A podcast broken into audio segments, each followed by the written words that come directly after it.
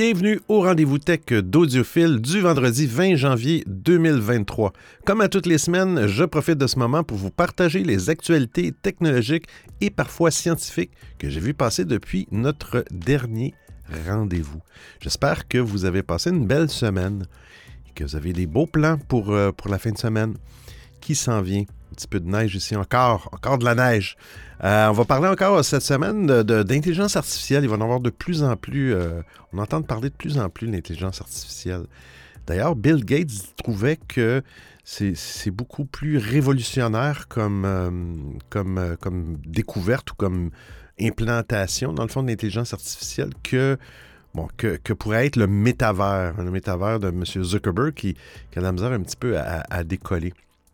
Alors, euh, et, et on va aussi parler, hein, on va reparler de M. Musk. Et oui, je vous le dis, on parle encore de M. Musk qui a fait encore un mauvais coup. Hein? On dirait qu'il fait exprès, euh, M. Musk. Pourquoi voulez-vous que tout le monde ne vous aime pas? hey, on commence ça tout de suite avec la première actualité. Bon épisode!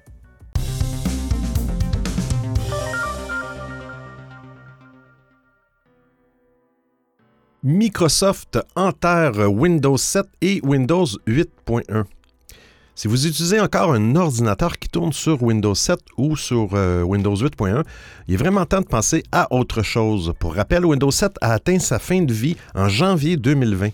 Cependant, Microsoft a proposé un sursis à ceux qui sont restés sur cette ancienne version de Windows en proposant une extension de la prise en charge payante, surtout destinée aux entreprises qui dépendaient de ce système d'exploitation. Et euh, cette prise en charge est payante pendant trois ans.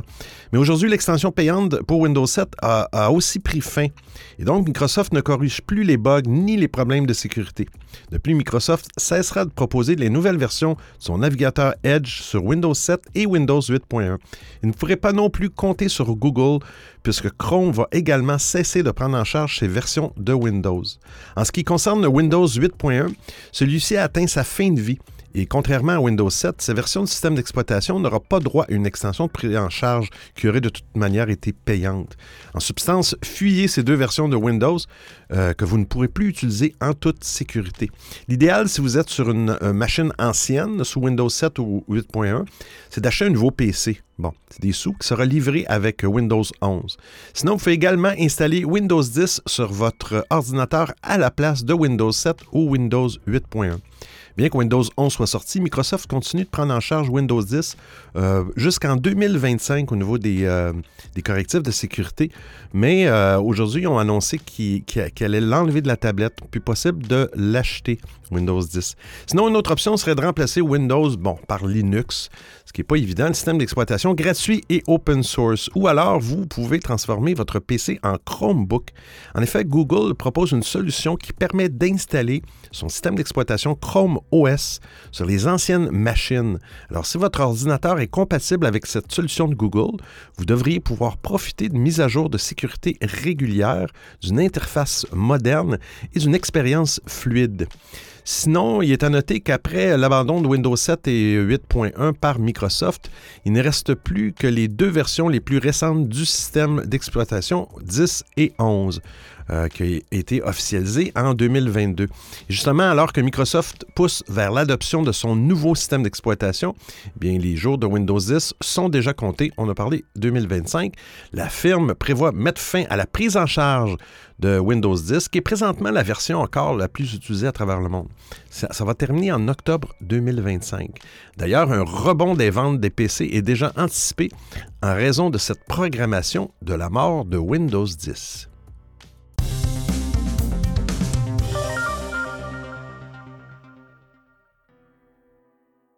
Apple prépare un Mac à écran tactile.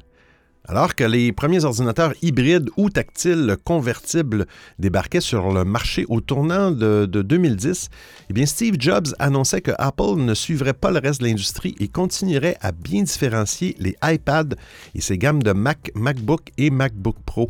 Le cofondateur de la firme estimait en effet que les ordinateurs dotés euh, d'un écran tactile sont ergonomiquement affreux, quand même, rien de moins, notamment quand il s'agit de passer du clavier souris à l'utilisation euh, au toucher.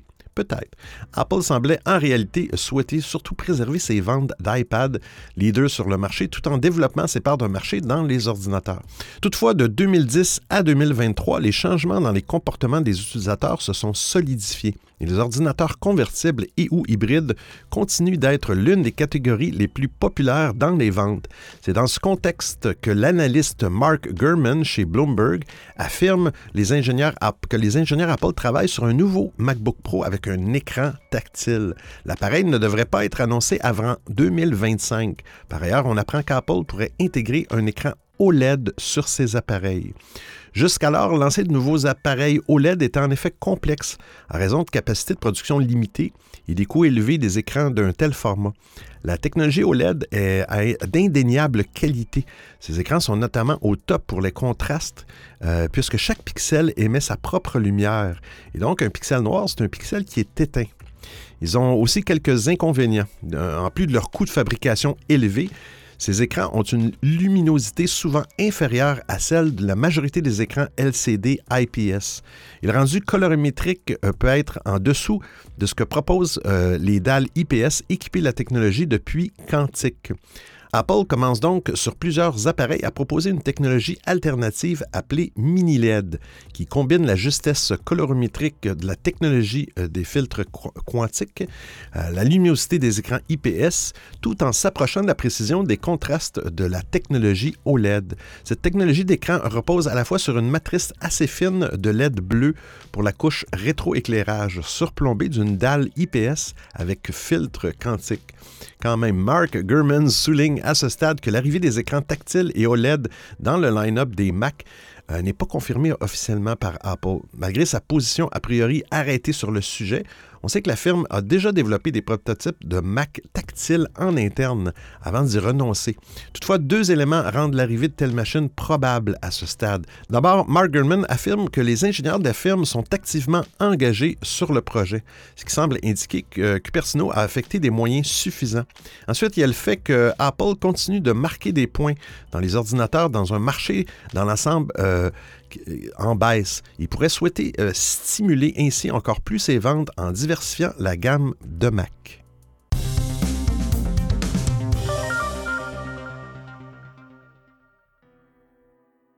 Toujours avec Apple, eh il développerait une puce combinant Wi-Fi, Bluetooth et 5G. Effectivement, Apple cherche à réduire euh, sa dépendance aux fournisseurs en développant en interne ses propres composants électroniques. Ça devrait bientôt être le cas pour la puce qui combine le Wi-Fi, le Bluetooth et la 5G, au grand désespoir de Qualcomm et de Broadcom.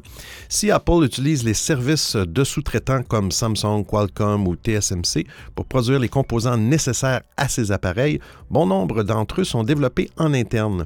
C'est le cas des systèmes sur puce A et M qui équipent respectivement l'iPhone et les Mac. C'est le groupe taïwanais TSMC qui les fabrique, mais les spécifications ont été mises au point par le constructeur informatique. Apple aurait l'intention de procéder de la même manière pour la puce d'accès au réseau cellulaire 5G. Ce composant est actuellement fourni par Qualcomm, mais selon le site Bloomberg, Apple devrait utiliser ses propres modems d'ici la fin de l'année 2024 ou début 2025. Un produit devrait d'abord en être équipé, puis l'ensemble de la gamme d'appareils dans les trois années à venir. De quoi faire trembler Qualcomm, parce que Apple est un gros client. L'entreprise prévoit toujours fournir la grande majorité des modems dans la gamme 2023 d'iPhone, en ajoutant toutefois que la contribution d'Apple pour le chiffre d'affaires en 2025 sera minimale. Et euh, ça n'est pas terminé puisque le constructeur californien aurait aussi l'intention de mettre au point sa propre puce pour le Wi-Fi et euh, pour le Bluetooth. Cette fois, c'est Broadcom qui serait le premier touché. Ce composant commencerait à s'intégrer dans les premiers appareils d'Apple au courant de 2025. Et à terme, cette puce intégrerait en plus la connexion cellulaire. On ne sait pas encore quand le premier iPhone doté de cette puce sans fil sortira, mais visiblement Apple cherche à couper définitivement les ponts avec Qualcomm et Broadcom, même si le développement risque d'être encore long et complexe.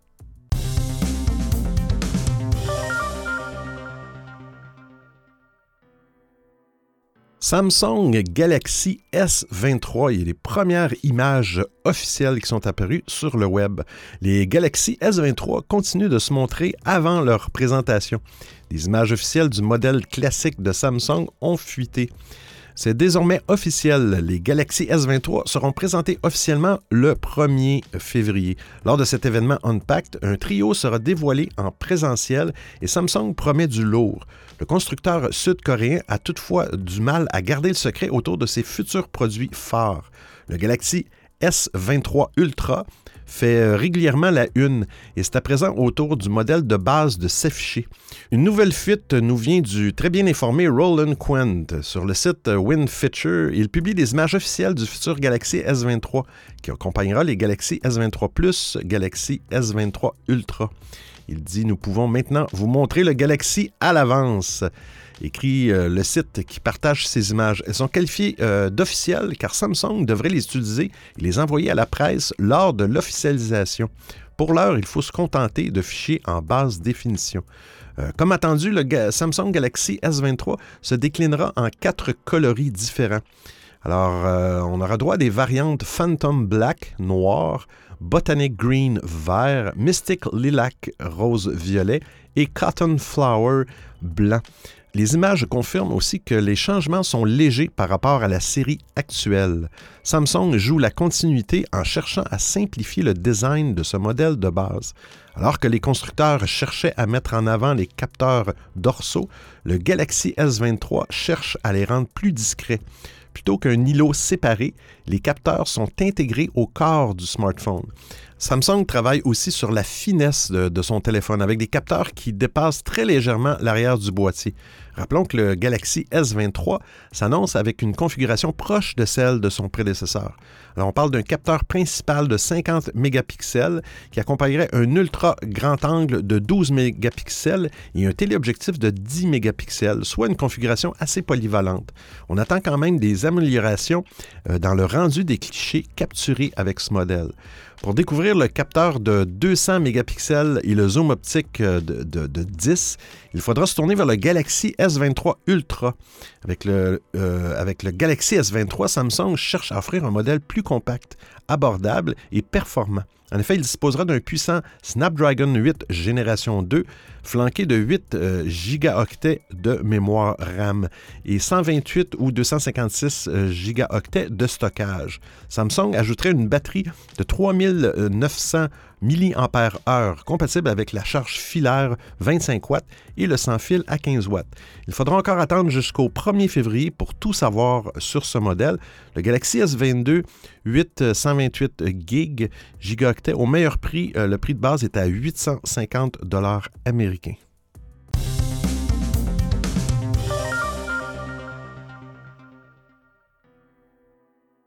Bientôt des AirTags signés Google.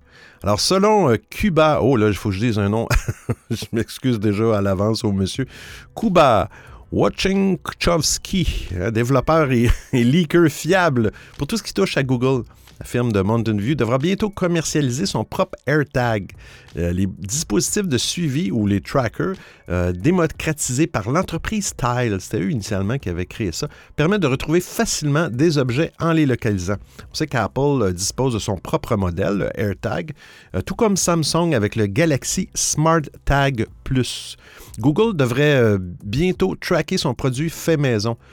Wojciechowski, hein, monsieur? a découvert des références qui indiquent que l'entreprise travaille sur la prise en charge des balises de localisation dans FastPair, sa technologie permettant de coupler rapidement des appareils Bluetooth à proximité. Il assure que la firme développe son propre dispositif de suivi qui pourra être utilisé avec cette dernière. Le produit est, baptisé euh, Grogu en interne. Ah, c'est comme le bébé Yoda de la série Mandalorian. Oui, c'est ça, Grogu. Et développé par euh, euh, les équipes de Google Nest, euh, ce qui ne signifie pas nécessairement qu'il sortira sous l'égide de Nest, rappelle le développeur. Le tracker intelligent de Google sera compatible avec les technologies Bluetooth et Ultra Wideband, UWB. Ce qui offre d'ailleurs une bien meilleure précision que le Bluetooth pour localiser les objets perdus. Alors, grâce à, à l'Ultra Wideband, il est possible d'afficher à la fois les estimations de distance et les directions vers une balise. À noter que les smartphones Pixel 6 Pro et Pixel 7 Pro prennent en charge cette connectivité, mais que son usage est pour l'heure très limité. Je cite, Il convient de mentionner que Google travaille actuellement avec plusieurs fabricants de puces pour que leurs produits prennent en charge la nouvelle technologie FastPair afin de permettre aux équipementiers de développer leur propre tracker sans trop de difficultés, précise Wojciech Charski. Excusez, monsieur. L'appareil sera doté d'un petit haut-parleur interne pour faire retentir des alertes, tout comme euh, l'AirTag d'Apple. Il devrait en outre être lancé dans plusieurs coloris. Pour l'heure, il n'y a pas d'informations supplémentaires à propos du tracker de Google qui pourra être dévoilé lors de la conférence euh, I.O. 2023 au mois de mai. Sa commercialisation pourrait, quant à elle, coïncider avec celle des prochains smartphones Pixel à l'automne.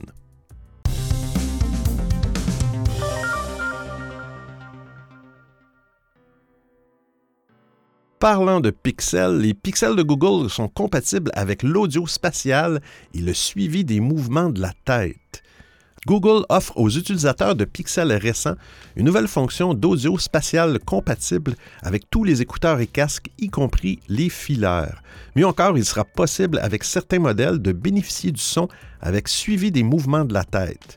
La mise à jour de janvier pour les pixels a apporté son lot de nouvelles fonctions les utilisateurs de Pixel 6, 6 Pro, 7 et 7 Pro, à quatre modèles, sont gâtés. Une nouvelle option est en effet apparue dans les réglages son et vibration euh, des téléphones. Elle permet d'activer l'audio spatial. Dans toutes les applications qui fournissent des fichiers en 5.1 surround, l'écoute va donner l'impression que le son provient de tous les côtés, à l'avant comme à l'arrière, à gauche et à droite.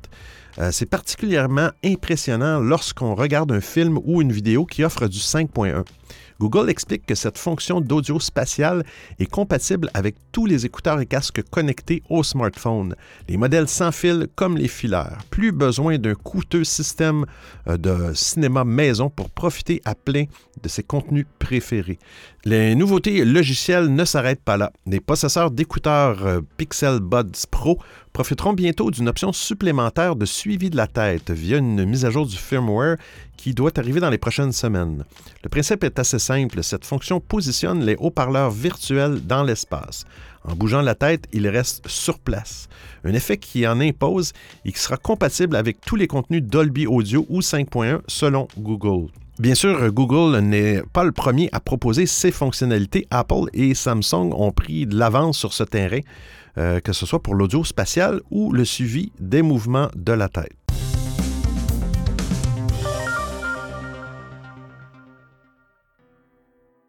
Google Meet. L'application dispose désormais d'un outil qui facilite encore plus les présentations. Le concurrent de Zoom a réussi à trouver un moyen ingénieux qui devrait désormais permettre aux conférenciers de consulter plus facilement leurs différentes notes au cours de leur présentation, ce qui devrait leur donner l'occasion de mieux s'organiser afin d'éviter certains problèmes qui sont récurrents au cours de ce type de présentation. Les trous de mémoire, hein, j'avais un trou de mémoire. Les trous de mémoire sont la première hantise de tout conférencier qui se respecte. Imaginez un instant un professeur d'université ou un chef de service d'une entreprise en train de chercher ses mots face à son auditoire. Ça n'est tous arrivé sûrement. Même s'il s'agit de choses qui arrivent, il faut avouer que personne n'aime se trouver dans ce type de situation. Heureusement, Google Meet euh, n'est pas du genre à laisser tomber ses utilisateurs. Pour régler une bonne fois pour toutes ces problèmes, eh l'application a intégré une nouvelle fonctionnalité qui permet d'organiser au mieux ses notes personnelles. Il faut souligner au passage qu'auparavant, ceux qui voulaient éviter les trous de mémoire étaient obligés de sortir euh, de temps à autre de Google Meet pour aller consulter leurs notes dans Google Slide. Une option qui est très loin d'être pratique et qui demande un sens parfait du timing. Mais bien, désormais, les choses sont plus faciles. Avec la nouvelle fonctionnalité, les notes peuvent être placées directement dans Google Meet à côté de l'interface du présentateur, ce qui lui permet de les consulter à sa guise au cours d'une réunion ou d'une conférence. Plus besoin donc de faire les allers-retours entre les différentes fenêtres. En plus d'être très utile, le nouvel outil est très pratique à utiliser. Google a en effet ajouté un bouton dédié aux notes personnelles dans la barre de menu de Google Meet. Celui-ci est accessible depuis l'interface utilisateur. Ainsi, il suffit pour l'orateur de cliquer sur ce bouton après avoir lancé son diaporama pour que les notes apparaissent automatiquement sur le côté droit de la diapositive. Le conférencier ou l'animateur peut, par ailleurs, ouvrir ou fermer les notes à tout moment sans que ses interlocuteurs s'en rendent compte. Il est important de noter que Google n'a pas l'intention de rendre cette nouvelle fonctionnalité exclusive à l'application Meet. En fait, elle sera disponible sur toutes les applications de Google Workspace. Le déploiement de la nouvelle option est en cours. Elle devrait être complètement opérationnelle d'ici la fin du mois. Toutefois, tous les utilisateurs de Google Meet n'auront pas la chance d'en bénéficier. Google a en effet indiqué que la nouvelle fonctionnalité ne sera pas disponible pour les abonnés de Workspace Essential, Business Starter, Education Fundamentals, Frontline, ainsi que ceux qui utilisent euh, G Suite, Basic et Business. Beaucoup de, beaucoup de produits. Tout le monde ne pourra donc pas profiter de la nouvelle organisation des notes personnelles sur Google Meet. Vous écoutez le rendez-vous tech d'Audiophile.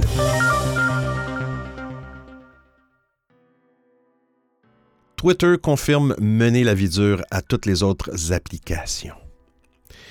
Et oui, euh, Elon Musk a décidé de faire ça. Vous allez voir, c'est incroyable. Cinq jours, hein, c'est le temps qu'il a fallu à Twitter pour prendre la parole au sujet d'un dysfonctionnement des applications officieuses permettant d'écrire et de lire sur le réseau social sans passer par les outils conçus par lui-même.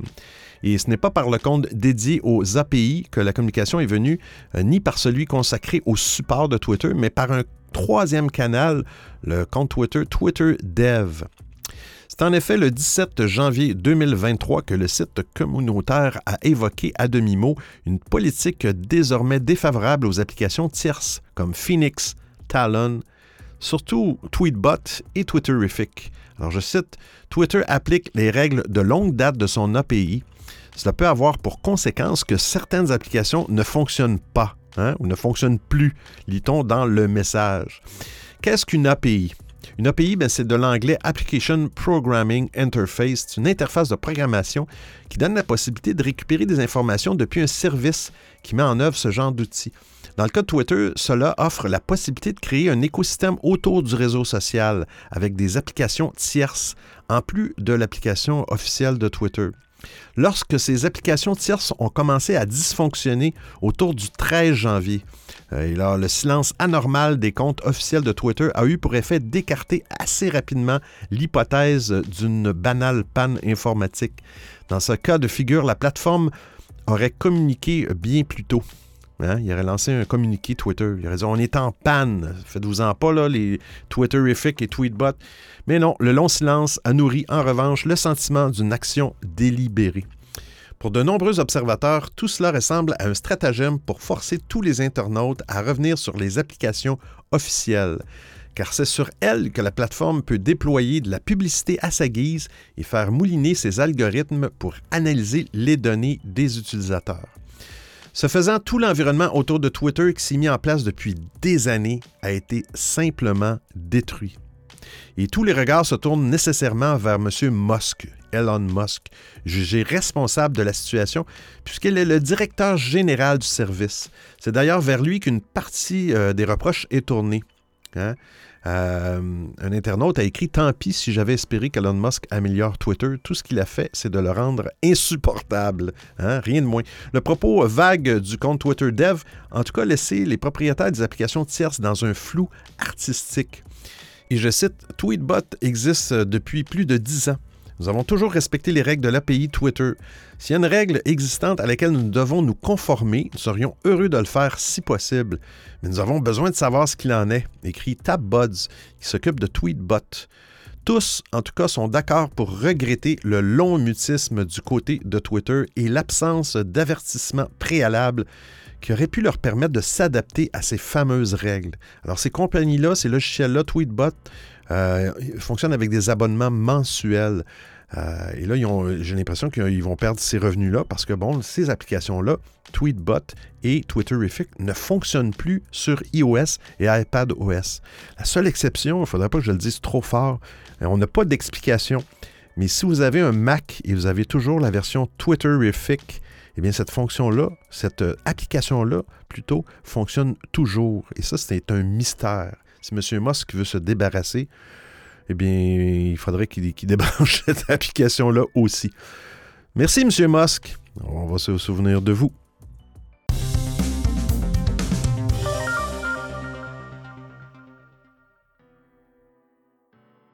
DeepL, c'est le cauchemar de Google Traduction. Hein? Ces derniers mois, euh, l'intelligence artificielle est au centre de l'actualité euh, technologique en raison de l'émergence du fameux chat GPT. Pour rappel, ce chatbot a été créé par la compagnie OpenAI et aujourd'hui il est considéré comme une vraie menace pour le moteur de recherche de Google. De son côté, la société allemande DeepL s'attaque à Google Traduction. Et son atout principal, c'est que son service revendique une qualité de la traduction supérieure à celle de Google. Très prometteuse, la société DeepL est désormais valorisée à plus de 1 milliard de dollars américains. On ne sait pas exactement combien DeepL a levé pour atteindre cette valorisation. En effet, la société a décidé de ne pas communiquer là-dessus, mais certains médias évoquent 100 millions ou 125 millions de dollars.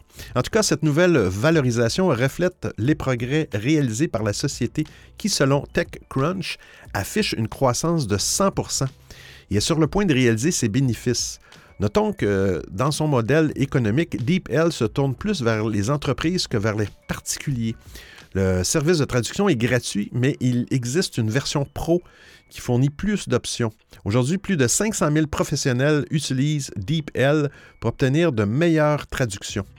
Pour se distinguer de Google Traduction, qui est vraiment la référence euh, d'Internet, DeepL mise sur la sécurité, mais aussi sur son intelligence artificielle qui, selon lui, est capable, et je cite, de capturer les moindres nuances et les reproduire en traduction euh, comme aucun autre service.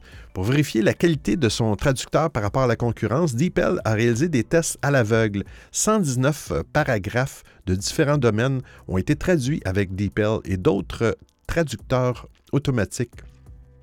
Alors, il y a un graphique, vous allez voir dans l'article, une comparaison entre DeepL et la concurrence qui est disponible sur le site de l'entreprise. Selon celle-ci, je cite, différents systèmes ont traduit un total de 119 paragraphes issus de divers domaines. Des traducteurs professionnels externes ont été chargés d'évaluer ces traductions sans savoir quel système les avait produites. Les graphiques représentent la préférence accordée euh, par les traducteurs à chacun des systèmes. Ces graphiques ignorent les cas où la plupart des systèmes ont produit des traductions jugées parfaites. Les tests ont été euh, effectués en janvier 2020. Et euh, vous allez voir dans, le, dans les liens de l'émission, si ça vous intéresse, il y a un graphique d'Apple est pas mal, pas mal gagnant pour, tous les traducteurs. Puis les traducteurs professionnels humains Hein, ont évalué la qualité de ces traductions sans savoir encore quel service avait été utilisé. Selon DeepL, ces tests ont montré que son intelligence artificielle est supérieure à la concurrence pour la traduction du français vers l'anglais ou l'inverse. DeepL serait aussi supérieur à Google Traduction pour les traductions entre l'anglais et l'allemand ou entre l'anglais et l'espagnol. Mais bien évidemment, pour confirmer cela vous-même, bien sûr, le mieux, c'est de tester le produit. Et DeepL continue euh, d'améliorer son intelligence artificielle et peut même se permettre d'avoir des projets plus ambitieux à long terme. L'avantage de cette société, c'est que celle-ci génère déjà des revenus, ce qui encourage les investisseurs. Mais en même temps, elle peut se permettre de dépenser pour la recherche. 60 à 70% des effectifs de DeepL seraient des ingénieurs.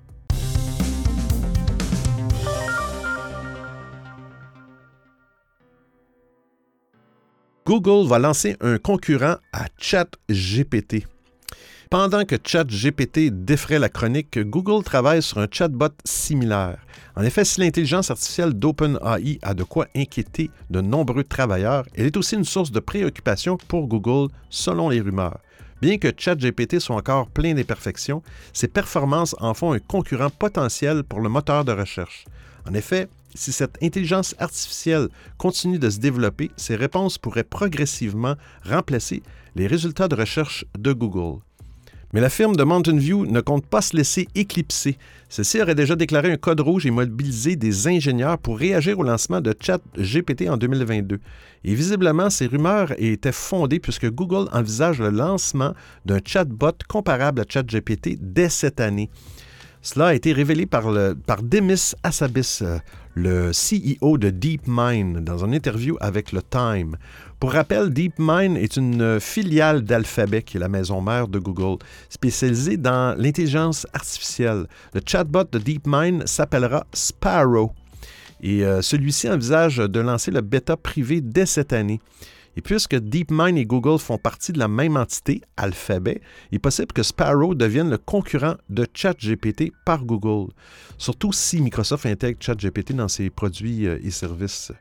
Néanmoins, si DeepMind va donc montrer de quoi il est capable, la filiale d'Alphabet veut adopter une approche plus prudente. Selon le Time, ce retard de Sparrow est nécessaire pour que l'entreprise travaille sur des fonctionnalités qui manquent à ChatGPT. Euh, comme le fait de mentionner ses sources. DeepMind va également essayer d'établir des limites à ne pas franchir pour son intelligence artificielle. Dans une publication présentant Sparrow en septembre 2022, la filiale d'Alphabet décrivait celui-ci comme un agent de dialogue qui est utile et réduit le risque de réponses dangereuses et inappropriées. Aussi, notre agent est conçu pour parler avec un utilisateur, répondre à des questions et effectuer des recherches sur Internet à l'aide de Google lorsqu'il est utile de rechercher des preuves pour éclairer ses réponses, avait également indiqué DeepMind dans sa publication. Celui-ci aurait déterminé un ensemble de règles pour s'assurer que le comportement euh, du modèle est sûr. Ces règles incluent une interdiction de faire des déclarations menaçantes ou de faire des commentaires haineux. DeepMind interdit aussi à son intelligence artificielle de prétendre avoir une identité humaine. En septembre, la filiale d'Alphabet admettait que pour le respect de ces règles, Sparrow a encore euh, du progrès à faire. Et je cite, Après la formation, les participants étaient encore capables de le tromper pour qu'il enfreigne nos règles 8 du temps. Mais par rapport à des approches plus simples, Sparrow est meilleur pour suivre nos règles dans le cadre d'un sondage contradictoire, avait indiqué DeepMind. En ce qui concerne la qualité des réponses, les tests présentés par DeepMind en septembre ont montré que 78% du temps, Sparrow a été en mesure de répondre aux questions factuelles de manière plausible et en étayant euh, des preuves. Lorsque le chatbot sera en bêta privé, on pourra commencer à comparer celui-ci avec ChatGPT en matière de qualité des réponses, mais aussi en ce qui concerne l'éthique Notons de son côté que OpenAI a déjà prévenu que bien que ChatGPT puisse impressionner avec ses réponses, l'intelligence artificielle a encore besoin d'amélioration.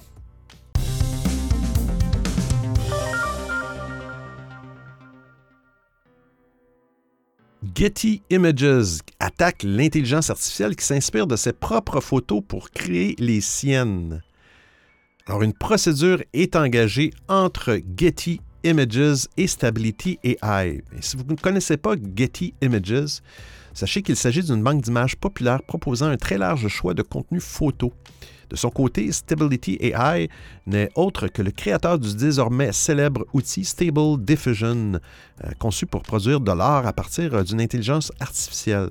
Cependant, euh, durant la semaine, Craig Peters, le PDG de Getty Images, a annoncé poursuivre en justice Stability AI pour avoir utilisé la propriété intellectuelle d'autrui en l'absence d'autorisation. Toujours selon les propos de Peters, ce ne sont pas moins de plusieurs millions d'images protégées par le droit d'auteur qui auraient été malicieusement dérobées par Stability AI, ceci afin euh, d'alimenter sa propre plateforme. Pour preuve, certaines images créées à partir de Stable Diffusion contiennent une recréation plutôt hasardeuse du filigrane de Getty Images c'est pas très euh, c'est pas très brillant, mais bon. La volonté première de Getty Images est avant toute chose de protéger les droits euh, de propriété intellectuelle de sa banque d'images tout en assurant la protection de ses nombreux contributeurs. Contactés par euh, The Verge, les responsables de Stability AI n'ont pas tenu pour le moment du moins à commenter la situation. Pour rappel, en décembre dernier, les artistes de la plateforme HeartStation s'étaient également révoltés contre l'art généré par cette intelligence artificielle. De plus, Stability AI est déjà sur le coup d'une plainte récemment déposée, également pour violation de droits d'auteur. Malheureusement, l'affrontement euh, opposant les artistes aux intelligences artificielles semble encore loin d'être gagné.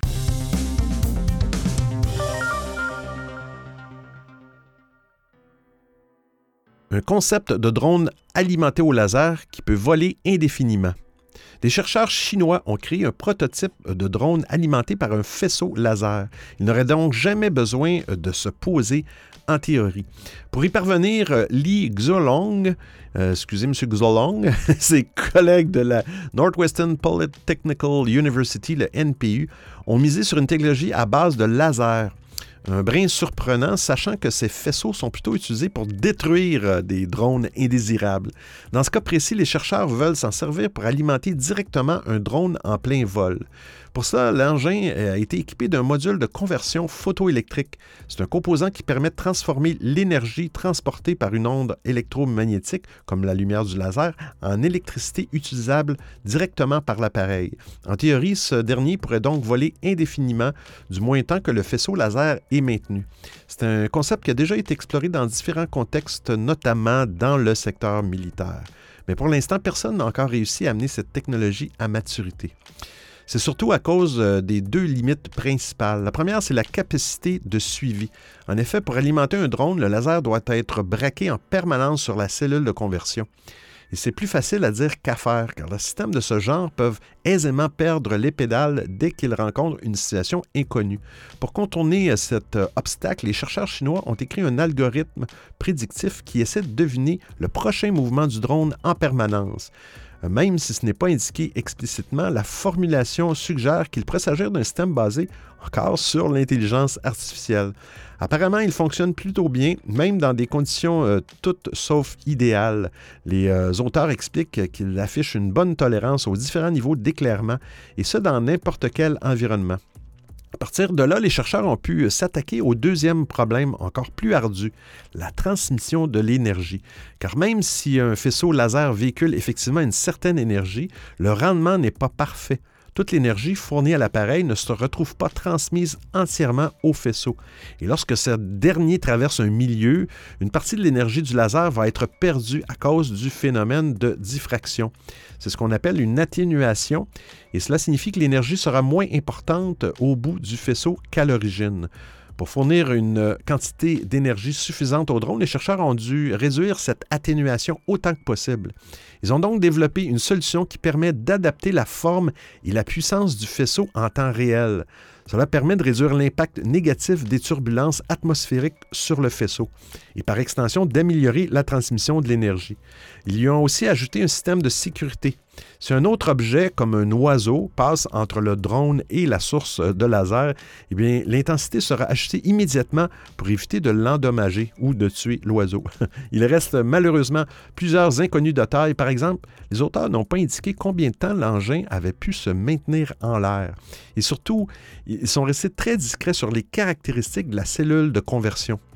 On ne sait pas jusqu'à quelle distance elle peut fonctionner, ni quel est son rendement.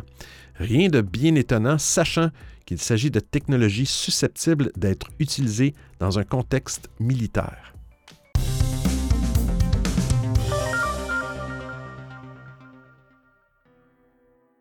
Une batterie capable de faire fonctionner un téléphone pendant 400 ans.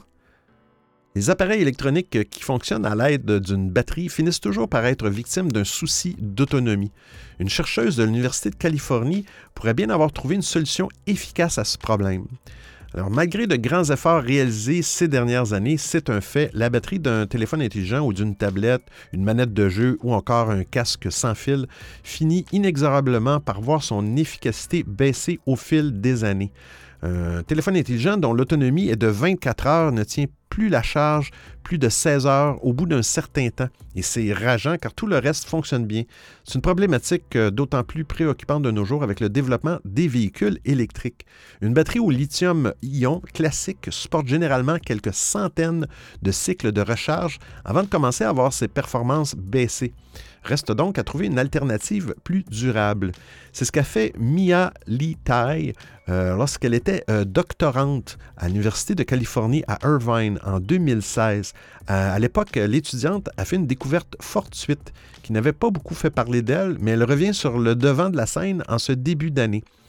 Mia Lee Tai réalisait sa thèse sur les nanobatteries. Un jour, elle a décidé de tenter une nouvelle expérience. Elle a enduit tout un ensemble de nanophiles d'or avec du dioxyde de manganèse. Elle a ensuite rajouté un gel électrolyte proche du plexiglas. Euh, L'objectif principal de la démarche était de rendre les nanophiles moins fragiles, ce qui est un problème pour leur utilisation. Comme ils sont très fins et très conducteurs, cela en fait des candidats idéaux pour la conception d'une batterie. Sans traitement particulier, euh, les nanophiles présents dans une batterie affichent une durée de vie comprise entre 5000 et 7000 cycles de recharge. Cette expérience menée par la doctorante et ses euh, collègues leur a permis de mettre au point un prototype de batterie capable d'encaisser 200 000 cycles de recharge sur une période de test étalée sur trois mois.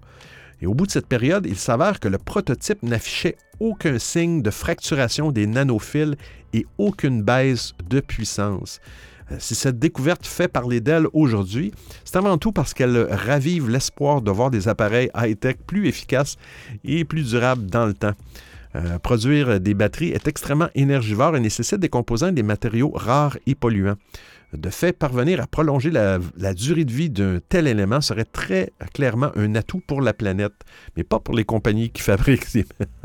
Par ailleurs, l'utilisation d'appareils dotés de batteries devrait continuer et même se développer à l'avenir avec l'arrivée massive euh, de voitures électriques sur le marché il est évident que les chercheurs ont une carte à jouer avec ce type de découverte. En définitive, on ne sait pas si Mia Litai continue de travailler sur cette euh, technologie découverte par hasard, mais celle-ci laisse penser que des recherches sont en cours euh, pour développer la batterie de demain. Alors j'espère que vous appréciez le format et le contenu de l'émission. Si vous avez des suggestions d'actualité, des commentaires, vous voulez m'envoyer un message audio ou simplement me payer un café, eh bien c'est très simple. Vous trouverez tous les liens sur www.audiophile.com. Il y a même une section nommée Docu, le rendez-vous tech d'audiophile intégral avec l'ensemble des références web ou liens URL. Et je vous remercie de m'avoir prêté vos oreilles pendant l'écoute de cet épisode. Et c'est tout pour aujourd'hui. Mais Restons de bonne humeur. Ne soyons pas tristes.